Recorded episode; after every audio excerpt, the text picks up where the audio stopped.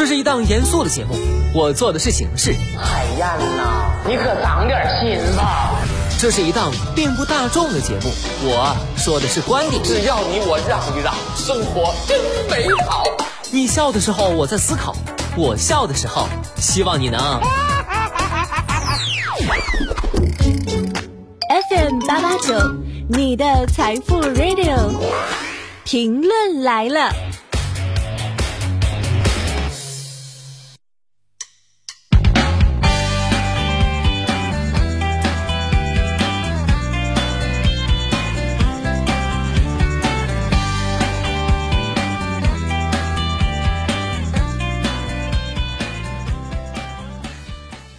收音前的你还好吗？欢迎收听评论来了，我是海鹏。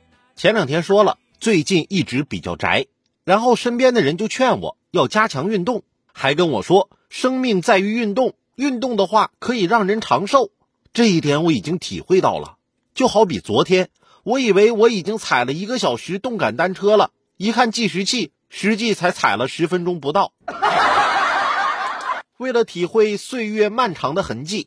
还有很多人会去参观博物馆，或是去历史遗迹，但记好了，咱得文明参观。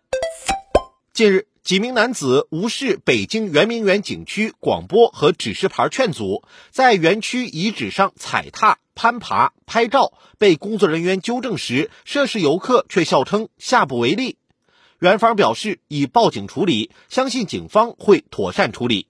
同时将研究针对游客此类行为的处罚方式，处理结果将在网络平台公布。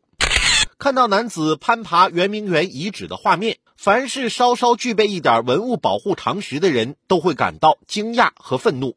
圆明园建立距今已经有近三百年，即便是实质建构，经历了这么长时间的风吹雨打，也难免变得脆弱。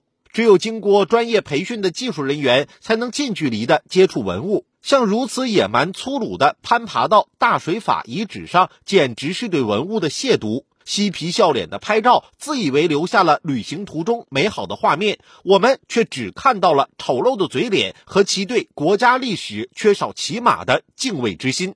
景区虽然设置了请勿入内的提示牌，但对于那些不守规矩的游客，文物保护的规则红线是不是要再严厉一些？只有罚的那些敢逾越红线的人肉疼，才能真正做到下不为例。